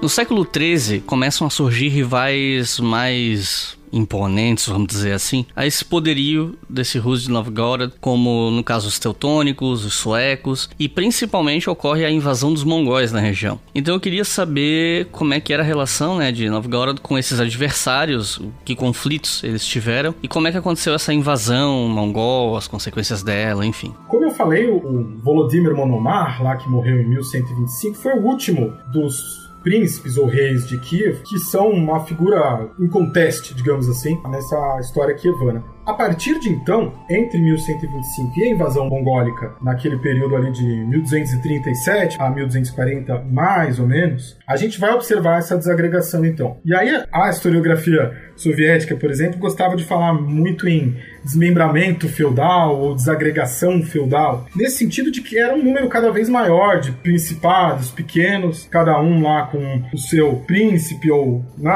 uma aristocracia local ali e tudo mais, mas existiam também os grandes polos de poder. Então, esse principado da Galícia Volínia, como eu falei, né, que fica nessa no que hoje é a região oeste da Ucrânia, vai se desenvolver de uma maneira independente, vai começar a desafiar os outros principados pela primazia, pelo título de príncipe de Kiev. Do outro lado, lá na direção do que hoje é Moscou, você vai ter o principado de Volodymyr ou Vladimir. A cidade de Volodymyr é fundada no início do século XII e ela cresce muito rapidamente e se torna um principado importante ali no Médio Volga nesse período. E lá para o norte, como você falou, Novgorod, né? Então Novgorod ela vai se meio que se transformar numa uma espécie de república aristocrática na meados já do século XII, num episódio em que houve um, uma espécie de um levante e eles expulsaram o príncipe apontado por Kiev. Né? Então foi uma espécie de ruptura com Kiev e eles falaram: não, a partir de agora a gente convida o príncipe. O príncipe era quase que uma figura decorativa, né? Era um chefe de estado meio decorativo para Novgorod, mas a cidade se torna virtualmente independente e começa a cultivar laços comerciais, sobretudo, com o Báltico cada vez mais intensos. Né? Então, nesse, a partir desse período, surgem os primeiros acordos comerciais com cidades germânicas, com cidades do que seria hoje a Suécia. Então, a gente vê que realmente cada vez mais a Rus ela tem uma unidade do ponto de vista talvez religioso, então a gente tem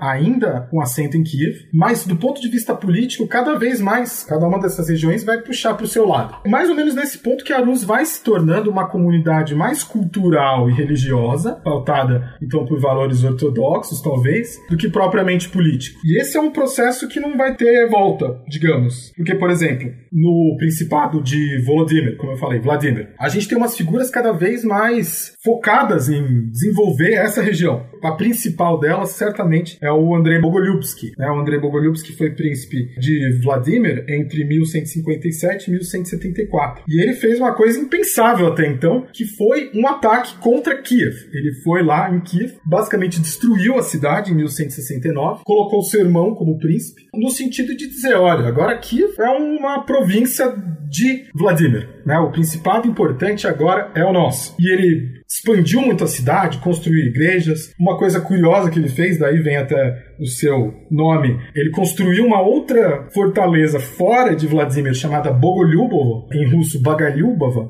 e dali ele passou a residir lá. Então você vai ver que se o Pedro Grande construiu São Petersburgo lá na frente, ele não foi o primeiro eslavo a ter essa ideia. E o Andrei Bogolyubsky é uma figura bastante controversa, né? Inclusive, ele foi um, um ídolo do Stalin também, era uma figura muito admirada pelo Stalin. E ele acabou é, assassinado pelos próprios boiardos da região lá de Vladimir, né? Que achavam que o domínio dele tinha extrapolado os limites do aceitável, sobretudo nesse ataque à capital da Rússia, que era então. Então a gente já vê que já tem uma certa certa direção de independência e autonomia dessas regiões antes ainda da chegada dos mongóis. Quando os mongóis chegam, de fato, aí a coisa se reconfigura totalmente, né? E como eu falei lá atrás, esses eslavos orientais, os Rus, eles já tinham uma tradição de lidar com esses nômades das estepes. Não era novidade para eles. Então, no primeiro momento, eles pensaram: ah, beleza, a gente já teve lá os Petinegues, depois teve os Polovetianos, agora chegaram esses tártaros mongólicos aí, né? Só que talvez tenham, certamente, subestimaram o o perigo das invasões mongólicas, né?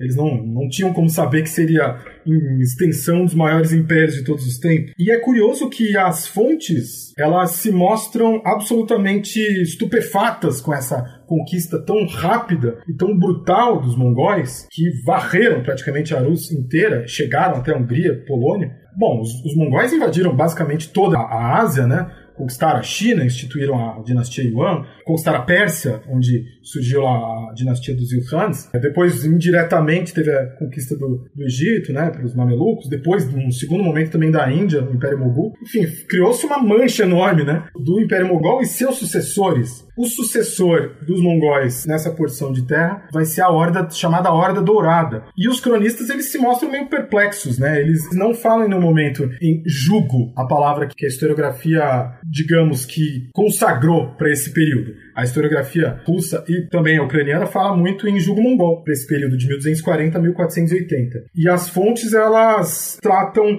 meio que nos mesmos termos dos antigos nômades polovetianos e petinegues. O estudioso desse período, Charles Halperin, ele chama essa estratégia, digamos, de ideologia do silêncio. Ele diz que foi um, um recurso semelhante ao que os cronistas na Península Ibérica fizeram. Então, evitar dar nome aos bois, né? não chamar de uma dominação estrangeira propriamente dita. Mas lendo nas entrelinhas, fica bastante claro que nesse primeiro momento, no século XIII, praticamente tudo que era Arus caiu sob domínio mongol. Então é um momento de, primeiro, destruição material, destruição material, boa parte das cidades, Kiev destruída quase completamente. Moscou, por exemplo, que era uma, uma cidade relativamente pequena nessa época, também foi destruída. Vladimir foi destruída. Enfim, é um, um número quase que incontável de dessas cidades, dessas fortalezas, dessas, desses centros da Rússia foram destruídos nesse período. Novgorod, por incrível que pareça, se salvou, se safou dessa destruição, porque o príncipe, o famoso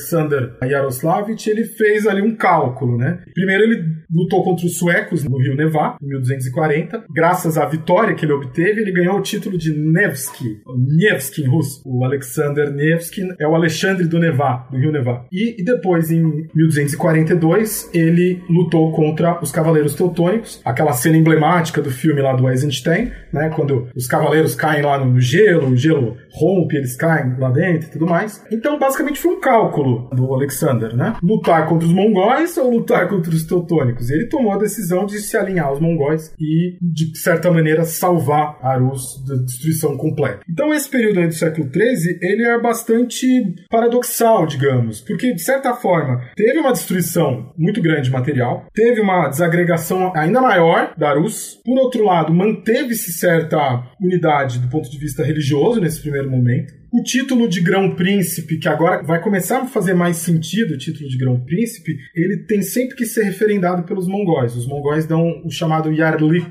eles dão uma espécie de selo confirmando que o príncipe é determinado príncipe de uma dessas cidades que sobreviveram. Como houve uma destruição muito grande e Kiev já basicamente nem existia mais, o principado que ganhou o status de grão-principado foi Vladimir. E esse título de grão-príncipe era dado a príncipes dessa família, né, de origem escandinava lá de trás. Só que os mongóis usavam a tática lá do dividir para imperar. Então o que eles faziam era jogar esse título de um lado para outro conforme a sua necessidade. É sempre bom lembrar que não era também uma coisa monolítica a Horda. Né? Ela já era um ramal do Império Mongol, então já era uma dissidência do Império Mongol. Ela mesma já era dividida em dois ramais, a Horda Azul e a Branca. Né? A Horda Dourada tinha dois a mais. Então a gente tem que entender que tinha também uma dinâmica interna própria, uma dinâmica bastante complexa. Às vezes eu acho que não dá tempo da gente dar conta disso aqui. Mas nesse século XIII, então, é um momento de declínio de uma série de principados, de reconfiguração, mas para Novgorod, por exemplo, foi um momento de bastante expansão, inclusive comercial. Fez comércio com a própria Horda, fez comércio com o Báltico e surge ali o embrião da Liga Hanseática. Vai ter um, a partir do século do início, ali do 14, vai ter um escritório da,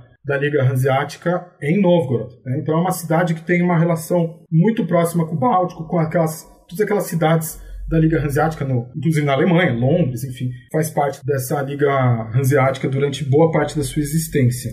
Bom, no segundo momento, o que vai acontecer é que tem o um crescimento do reino da Lituânia. A Lituânia é, um, é um, meio que um peixe fora d'água nesse cenário todo, porque é um dos reinos que surgiram mais tardiamente e ainda era pagão até o final do século XIV, mais ou menos. Mas a partir dessa reconfiguração toda aí da Rus, vai começar um movimento de unificação da Lituânia e uma união cada vez mais próxima com a Polônia, sobretudo depois que os lituanos se tornam católicos ali em 1385, fim do século XIV.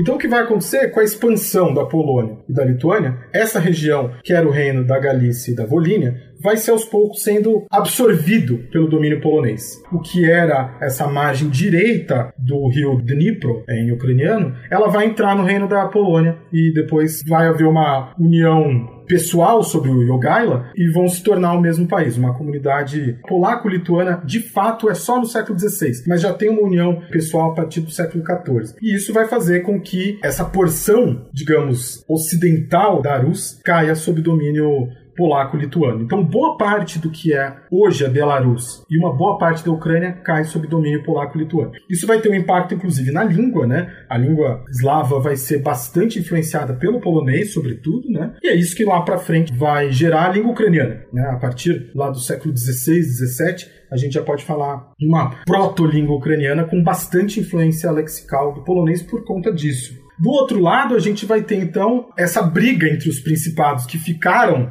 dentro do domínio dos mongóis, uma briga de foice no escuro ali entre esses principados para ver quem ficaria com o título de grão-príncipe de Vladimir. No primeiro momento, a balança pesa para uma cidade que hoje é relativamente pequena, entre Moscou e São Petersburgo, que é a cidade de Tveri. Os descendentes do Alexander Nevsky foram príncipes de Tveri, então meio que automaticamente eles herdaram o título de grão-príncipe de Vladimir. Então, esse príncipe da Rus seriam os descendentes do Alexander Nevsky, né, no primeiro primeiro momento. E aí é uma coisa curiosa, né? Pra, pra gente não enxergar a história de maneira teleológica, né? A gente tende nesse momento a querer ver, bom, então como é que Moscou começou, né? E a gente fica buscando ali o início da ascensão de Moscou justamente nesse período, na virada do século XIII para o XIV. O problema é que aqui nada indicava que Moscou seria o principal dos reinos eslavos, que tomaria essa primazia em meio aos reinos eslavos nesse momento. A Lituânia, por exemplo, parecia muito forte. Aí seria possível argumentar que a Lituânia nem fazia parte da Rus, mas de certa forma fazia sim. Primeiro porque parte dos territórios do ducado da Lituânia tinham sido da Rus. Depois porque, como eu falei, tinha uma intrincada linha de matrimônios e boa parte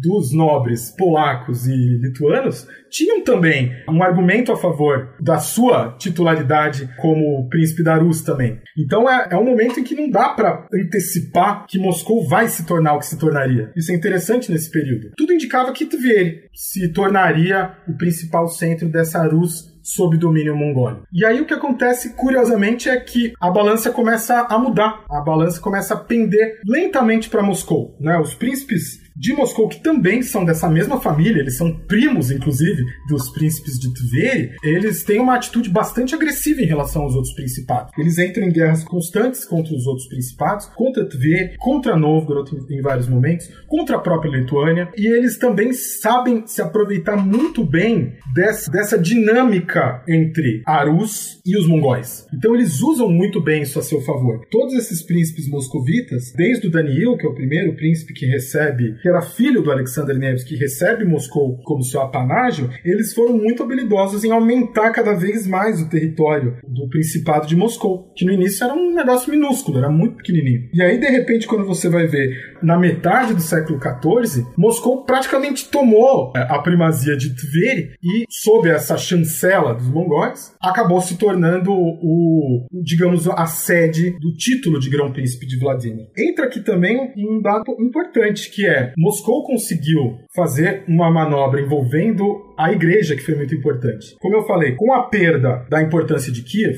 havia ainda o cargo do metropolita. O metropolita ainda estava em Kiev. E a Lituânia e a Rus, dentro do domínio mongol, ficou brigando para ver quem ficava com a, a sede desse metropolita, para onde ele se mudaria. E, num primeiro momento, houve a mudança para Vladimir. Né? Então, em 1299, o metropolita sai de Kiev e vai para Vladimir. Então, isso já confere certa legitimidade a esses príncipes dessa região para se dizerem: agora nós somos a capital da Rus, agora nós somos a Rus. Como eu falei, né? O legado da Rus ele vai passar muito pela questão religiosa. E isso a gente vai ver os ecos disso aí até hoje. A questão religiosa ainda é uma parte dessa briga por esse legado da Rus. E aí o que vai acontecer então é que chega um momento em que Moscou tem uma preponderância, digamos, militar e política grande em relação aos outros principados, que ele vai confrontar um pouco os mongóis também. E aí acontece a famosa Batalha de Kurikova em 1380, quando o príncipe Dmitri, que depois dessa batalha vai ganhar o epíteto de Donskoy, Dmitri Donskoy na, na historiografia russa, ele vai vencer pela primeira vez em mais de um século uma batalha contra os mongóis. É um momento, na verdade,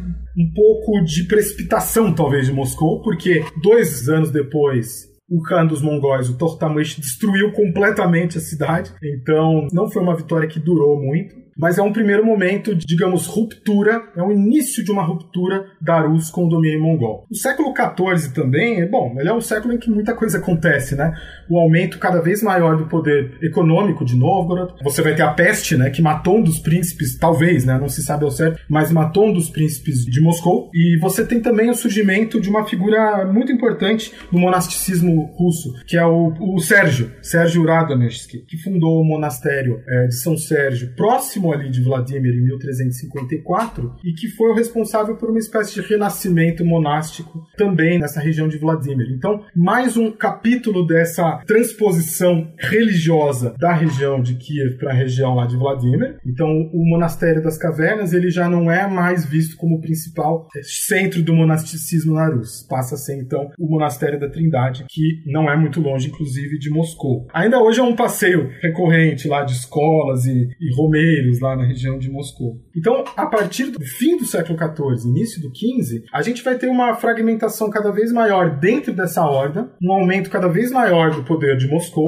Moscou se torna disparado a principal potência militar dentro da Rússia. E aí, embora o século XV tenha sido marcado por uma série de brigas de, de sucessão entre, entre alguns ramais ali dessa dinastia, agora talvez podemos dizer moscovita, talvez, foi um momento de crescimento desenfreado do tamanho desse principado de Moscou. E aí, sempre lembrando, né? Embora já comece a aparecer o nome Moscóvia, mais ou menos por esse período, inclusive em fontes e mapas ocidentais, eles se entendem como Rus. Né? Eles, entendem, eles se entendem como os verdadeiros donos do legado da Rus, inclusive do ponto de vista religioso, porque eles são ortodoxos, enquanto que as outras terras eslavas que caíram sob domínio polaco-lituano estão sob pressão dos católicos. Então aqui já começa a surgir, também do ponto de vista ideológico da construção, da ideia dessa Moscóvia como centro, como legado, como dono do legado da Rus, mais ou menos por esse período. Já começa a surgir um embrião. E aí, a partir do momento em que Moscou já aglutinou, aí já juntou boa parte desses principados, o principado vai para o seu movimento final aí já na época do Ivan III, né? O Ivan III ele entrou em conflito direto contra a chamada República de Novgorod, que ainda era, do ponto de vista econômico, o principado da Rus mais rico, né? Era o principado mais economicamente potente, digamos assim. Embora também tivesse um poderio militar grande, era se destacava por, pelo seu comércio, pelo seu poderio econômico. E aí há uma espécie de uma campanha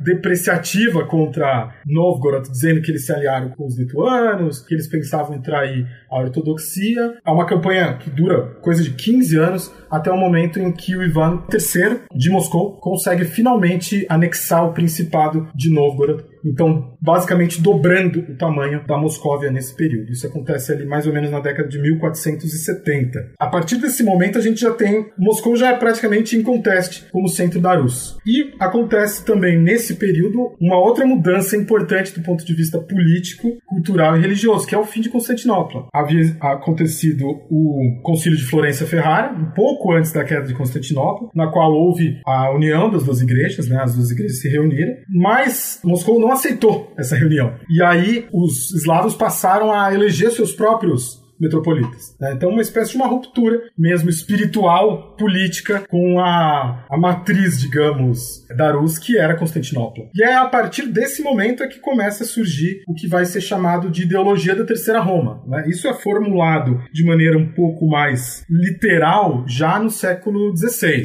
início do século XVI, nos últimos anos do reinado do Ivan III. Isso é formulado de maneira mais explícita, mas já vinha sendo essa ideia ideia de que Moscou herdou esse legado espiritual e político de Constantinopla também começa na segunda metade do século XV. Então Moscou nessa, nesse ponto se vê como uma herdeira da Rus, de Kiev, e também de Constantinopla. Né? Então é um poder econômico também, um poder militar e também religioso. E é isso acho que vai descambar no ápice desse movimento, que é quando, depois do reinado do Vassili III, que dura mais ou menos 30 anos no século XVI, aí vem a figura do Ivan IV, Ivan Terrível. Né? O Ivan ele foi o primeiro a ser coroado de fato como Tsar, Tsar de toda a Rússia, né? de toda a Rússia, na verdade. Ainda não estamos falando de Rússia no sentido contemporâneo, mesmo depois de quase duas horas de tagarelice minha aqui, ainda não estamos falando de Rússia. Tsar nada mais é do que uma corruptela da palavra César. As crônicas sempre usaram a palavra César para falar do rei de Constantinopla, do imperador de Constantinopla, no primeiro momento, e ao longo do período mongólico também do Khan dos mongóis, curiosamente. Então era uma palavra Tsar ou César era usada pro imperador de Constantinopla e pro rei dos mongóis. Eventualmente também para os reis bíblicos, Davi, Saul. Então tem uma matriz política importante e uma matriz religiosa também de fundo. Então, o que a Rus está fazendo ali, ela está se colocando nessa posição de herdeira do Império Mongólico e do Império Bizantino ao mesmo tempo, do ponto de vista secular e do ponto de vista religioso. Não à toa que vai se transformar um símbolo desse, desse quase que um império nascente, a águia bicéfala, né? Tem uma cabeça olhando para o ocidente, outra olhando para o oriente, que é um símbolo bizantino, mas que também simboliza essa ambição da Rus, agora moscovita, de olhar para os dois lados, olhar para a Europa, um legado mais ocidental e um legado mais oriental também. E o Ivan, ele vai ter um, um reinado aí, acho que não dá pra gente se delongar muito, mas ele vai conquistar boa parte do que sobrou da Horda, dos canatos que sobraram da implosão da Horda Dourada, o canato de Kazan, o canato de Astrahan. Então ele vai meio que formatar o que é hoje aquele território da Rússia Europeia, ele vai se formar meio que nesse período aí do Ivan Terrível, que é mais ou menos meados ali do século XVI. E com isso a gente chega então aí ao final da nossa cronologia. Until our enemies, that they may take our lives but they'll never take our freedom! E aí, para finalizar, eu queria te perguntar o seguinte: beleza, a gente falou dessa tal Rússia medieval, entre aspas, né? Mas eu queria ouvir de ti agora, pra gente finalizar, sobre as apropriações que estão sendo feitas hoje desse passado, de como esse passado é evocado com fins políticos e, enfim, o que é que você tem visto? É, eu acho que no momento, na situação atual, a gente não está vivenciando, mas nós estamos assistindo quase que em tempo real, né? E a gente percebe, inclusive, pelo último episódio do, do seu podcast, né, que é um assunto bastante delicado, tem muita confusão sobre o que está acontecendo e que passa muito por essa questão de uso do passado, né? No caso, para quem está ouvindo, o Lucas está se referindo ao episódio sobre neonazismo na Ucrânia, tá? É porque esse episódio vai ao ar depois de um outro que vai estar tá no meio sobre Chernobyl, né? Mas é tudo relacionado ao tema do, do que está acontecendo nesse momento. Mas nesse caso aqui, o Lucas está falando do episódio sobre neonazismo na Ucrânia. Quem não ouviu, fica a recomendação para ouvir depois. Cara, sim, é obrigatório. Ouçam porque é é, uma, é um assunto mais do que necessário. E eu acho que eu vou no sentido de complementar um pouco, porque é isso, né? A própria Constituição da Ucrânia se deu muito numa uma ideia de legado incontestável da Rus. A principalmente, que foi o Mikhailo Khrushchevsky, que concebeu todos aqueles símbolos né, da Ucrânia, o tridente, que remete a uma moeda forjada lá pelos reis lá de Kiev no século XI, até a bandeira, que é são as cores do reinado do reino da Galícia Volínia. A moeda da Ucrânia, né, a hryvnia, é essa a unidade monetária da antiga Rus, né, que era a grivna, originalmente era uma, uma unidade talvez de, de uma pele, depois virou uma unidade monetária propriamente dita, né? Então, a Constituição da Ucrânia, a República Popular da Ucrânia lá em 17, ela bebeu muito nesses elementos e bebeu muito na ideia que está no livro do Khrushchevsky, História da, da Ucrânia Rus, de que esse território especificamente, esse recorte geográfico é o verdadeiro detentor do legado da Rus inclusive da figura do São Volodymyr, inclusive do legado espiritual, né? O fato de que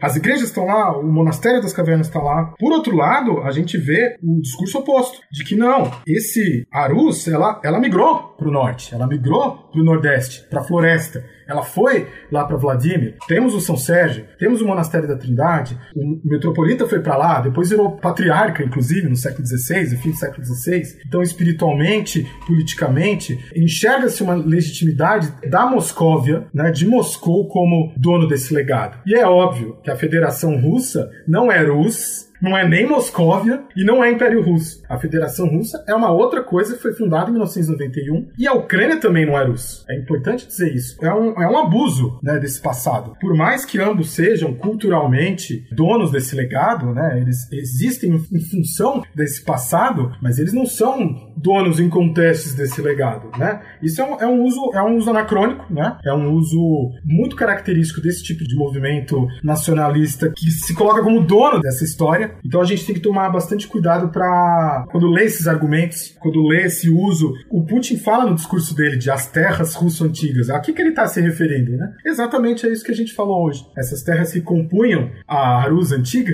são basicamente o território da Ucrânia, embora uma parte também é Belarus. Então, boa parte do que a gente está vendo hoje, a gente só consegue entender a fundo né, a partir do estudo desse do uso político desse passado um símbolo pequeno, talvez, agora se tornou pequeno dessa rusga, tenha sido aquela estátua, né, que o Putin, logo depois da anexação da Crimeia, encomendou lá uma estátua gigante do São Vladimir, né, queria colocar lá na colina dos Pardais, não sei o que, com 20 e tantos metros, e aí teve um, uma controvérsia, acabou criando a estátua, e aí o Twitter lá da Ucrânia falou: não, a nossa, a estátua verdadeira, do verdadeiro Volodymyr está aqui em Kiev. Né? Então, como se dissessem que assim, só um dos dois pode ter uma estátua do Volodymyr. Né? Então, por mais que, à luz do que está acontecendo, essa briga por uma estátua tenha se tornado uma nota de rodapé até meiga, né, perto do que aconteceu depois, não deixa de ser simbólico dessa aspiração a legitimar o presente a partir de um passado distante e que não tem uma relação imediata entre nenhum dos dois. Eu sempre falo de brincadeira. É quase como dizer: ah, será que o Júlio César torcia para Lásia ou para Roma?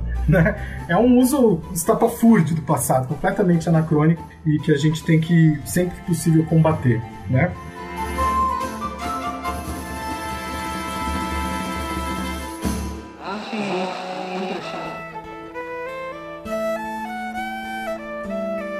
Recomendações de leitura para quem ouviu o episódio até o final e se interessou, quer saber mais sobre esse assunto, até porque é um assunto que a gente dificilmente vê na escola aqui no Brasil, né? Por conta de toda uma distância cultural, geográfica, a gente acaba não vendo muito isso, a gente fica muito ainda numa idade média de uma Europa mais ocidental, né? Então, tenho certeza que algumas pessoas ouviram esse episódio e se interessaram em ir mais atrás, né? Então, se você tivesse que recomendar três livros em português, inglês ou espanhol pela questão do idioma, né, pela facilidade, o que que você recomendaria? Bom, Icles, é o seguinte, é, infelizmente, como você mesmo falou, não é um assunto que é tão estudado aqui. Eu não vou cair naquela de dizer que não é estudado, que, porque não é verdade, né? Como eu falei, tivemos o professor Eurípides, né, que estudou. Eu vou, se você me der licença, eu vou até citar os meus colegas que estudam Rus aqui também. Além do Leandro César, tem o, o Antônio Chiavelli Neto, tem o Fabrício Moreira, o Caio Fel, o João Gabriel Correia, Diego Vieira, que é um estudioso do eslavo eclesiástico antigo. Né? Então a gente tem um grupo de pessoas que está produzindo ainda em âmbito acadêmico, mas quem sabe os nossos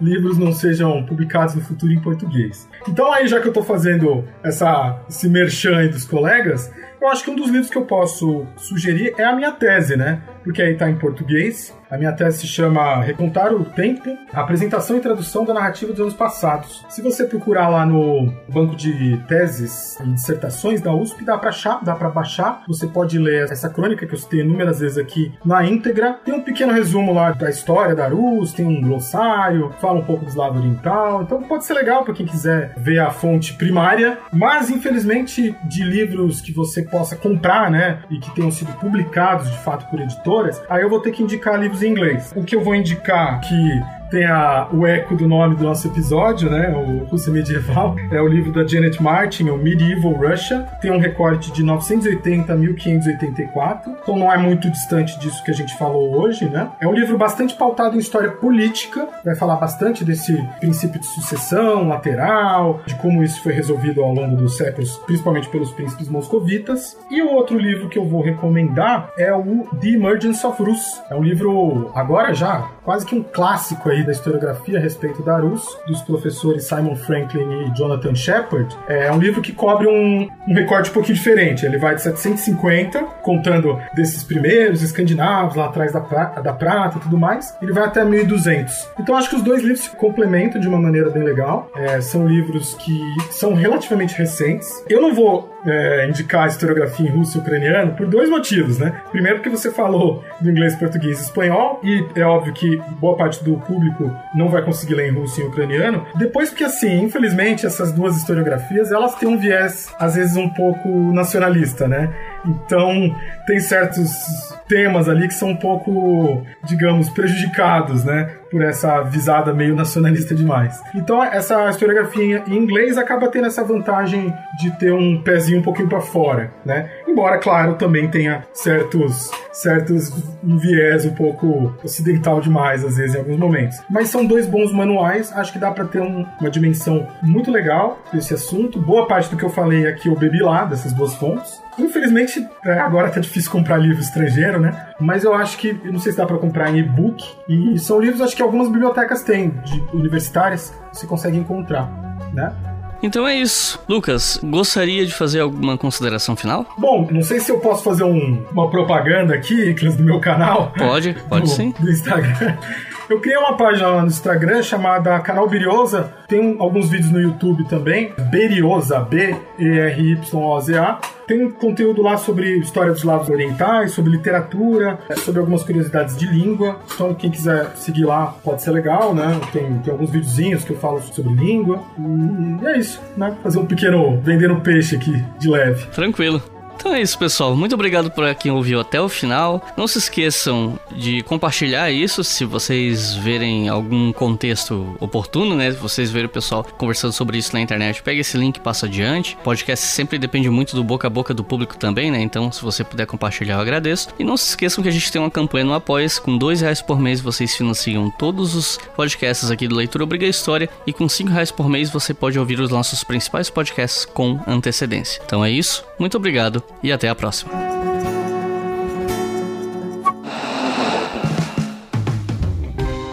Este podcast foi financiado por nossos colaboradores no Apoia-se. Acesse apoia.se barra e contribua para manter este projeto educacional gratuito no ar.